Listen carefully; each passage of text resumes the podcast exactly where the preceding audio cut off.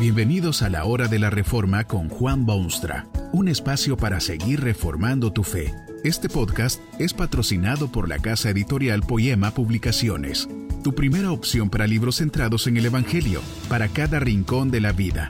Para ver los nuevos libros de este mes, visita nuestra página www.poema.co. Ahora escuchemos a Juan Boonstra con el programa de hoy. Esta conferencia se titula Sirve la Biblia y está basada en las palabras bíblicas del Salmo 119, versículo 105. Lámpara es a mis pies tu palabra y lumbrera a mi camino.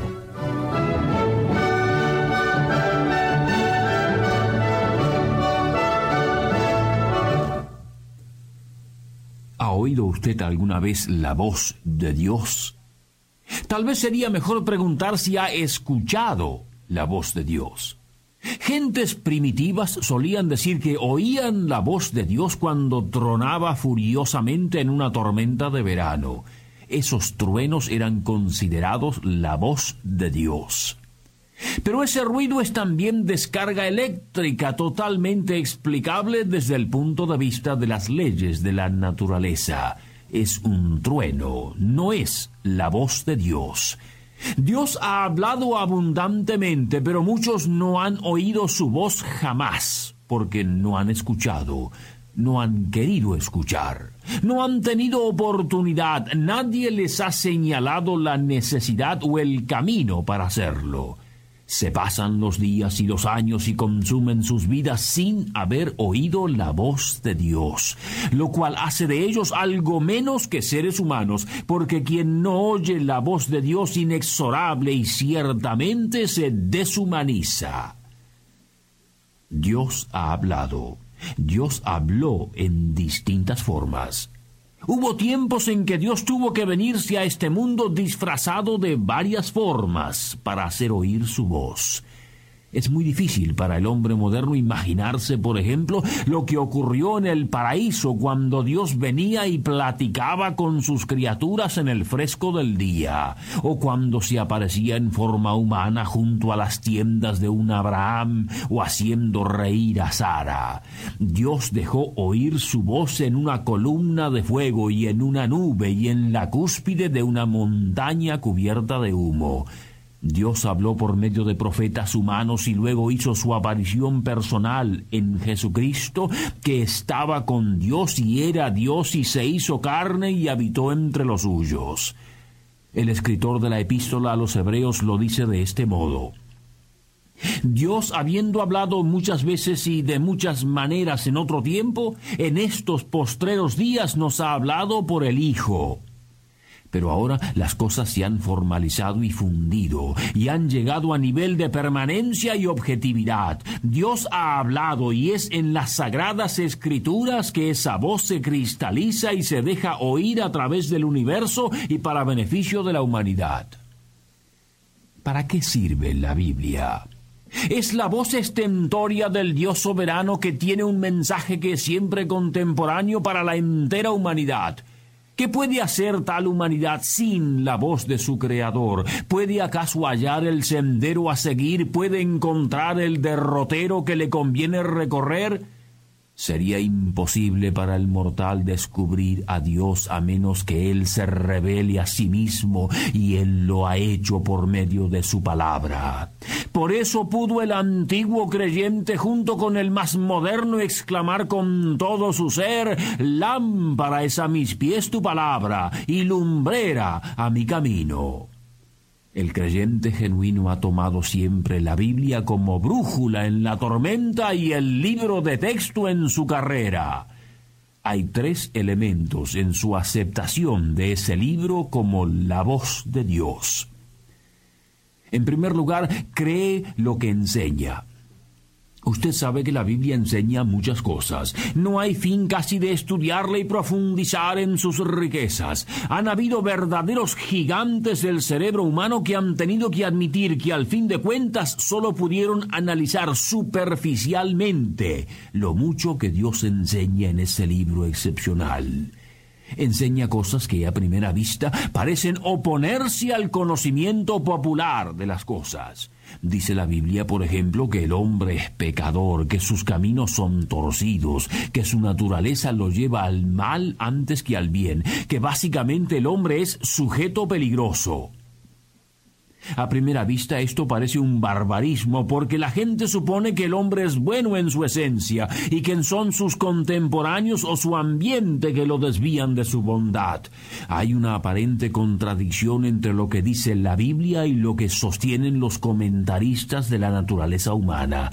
Pero la contradicción es aparente porque usted mismo debe admitir que el análisis bíblico de la realidad está bien cerca de la verdad. Los sociólogos y psicólogos e historiadores se ven obligados a reconocer que el veredicto bíblico se merece mucho más atención de la que se le ha dado.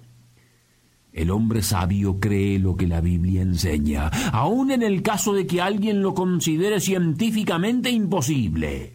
La Biblia enseña la existencia de Dios, la creación del hombre por acto divino, la creación del universo por ese mismo Dios. Enseña que el hombre era perfecto, pero que cayó en desgracia y perdió el camino y que por eso Dios descendió al nivel humano para elevarlo a nuevas alturas de gloria. La Biblia enseña que hay un Espíritu Santo en el mundo que transforma corazones y los redime y que se está formando una nueva humanidad que vivirá un día en la nueva tierra. El hombre sabio cree lo que la Biblia enseña. Esa fe lo lleva a explorar, a estudiar, a comparar, a leer, a establecer la verdad en todas sus dimensiones. Considera la Biblia como la voz de Dios y por eso cree lo que enseña. En segundo lugar, confía en lo que promete. ¿Sabe usted lo que es la confianza? Es saber que quien dice algo es digno de confianza. Supóngase que usted es empleado de un señor. Su empleador le pide que trabaje diez horas consecutivas en tal o cual tarea y le promete que si lo hace le dará dos días de vacaciones. Si usted le tiene confianza a su empleador, usted trabajará con gusto las diez horas y estará firmemente convencido a lo largo de las diez horas que después tendrá dos días de vacaciones. Usted conoce a su patrón y tiene confianza en lo que le promete. De la misma manera, quien conoce a Dios confía en lo que su palabra promete. ¿Qué promesas estupendas puede usted hallar en las Santas Escrituras? Tome la promesa de salvación, por ejemplo.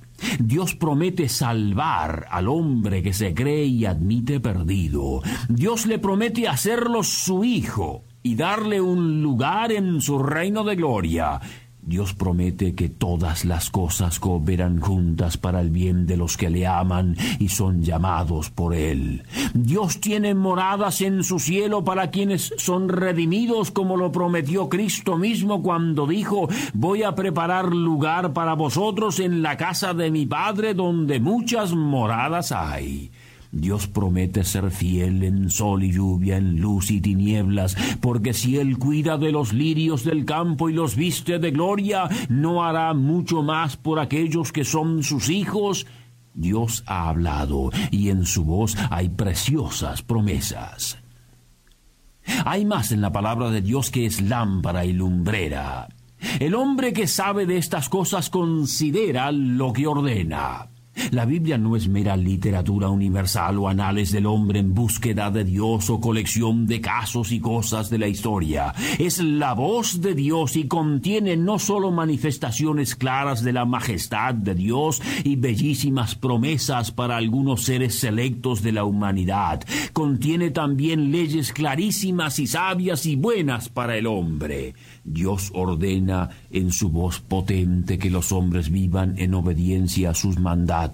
Dios ordena que dejen los hombres sus caminos insensatos y se vuelvan a Él. Dios ordena al hombre que se detenga en su carrera enloquecida y reflexione en lo que hace. Dios ordena a todos los hombres en todo lugar que se arrepientan y se entreguen a su Hijo Jesucristo. Es urgente que la humanidad escuche y oiga esta voz de Dios. Es lo más urgente que hay en estos tiempos, es la única cosa importante para el el hombre, sea cual sea su posición social, económica o política. Dios ordena y el hombre debe obedecer. Tal vez usted se siente disgustado cuando oye cosas como esta. No sería de extrañar. Al hombre natural no le agrada que Dios o nadie le diga lo que debe hacer. No le gusta que le ordenen o ni siquiera considerar lo que alguien le ordena. ¿Por qué ha de considerar usted lo que Dios ordena en su palabra? Bueno, en primer lugar, usted debe considerar lo que Dios ordena porque es para su bien. Un pequeñísimo ejemplo nada más. Dios ordena al hombre no cometer adulterio. ¿Se imagina qué clase de familia tendría usted si Dios no ordenase semejante cosa? Además, Dios es fiel, cosa que difícilmente puede decirse de otros seres que lo rodean a usted en su vida. Dice la Escritura que la fidelidad de Dios alcanza hasta las nubes. Hay muchos casos de esa fidelidad de Dios en la historia. El caso clásico de todos ellos es el de Abraham. Dios le dio órdenes que eran a ojos vistas descabelladas, pero Abraham simplemente obedeció las órdenes de Dios. Esperó con resignación ejemplar unos 25 años, hasta que Dios le dio al fin evidencia concreta de que sus promesas se cumplirían. Abraham consideró lo que Dios ordena. Dios le habla hoy por medio de su palabra. ¿Oye usted su voz o es que ni siquiera escucha? ¿Para qué sirve la Biblia? Es la voz de Dios, una voz que lo llama a usted.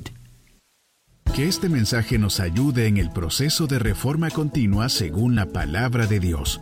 Si quieres profundizar en la exposición bíblica, puedes buscar más recursos en www.poema.co. Allí encontrarás libros que te ayuden a entender la palabra de Dios y aplicarla a tu vida. Poema, el Evangelio para cada rincón de la vida. Nos vemos en el próximo episodio de La Hora de la Reforma con Juan Bonstra.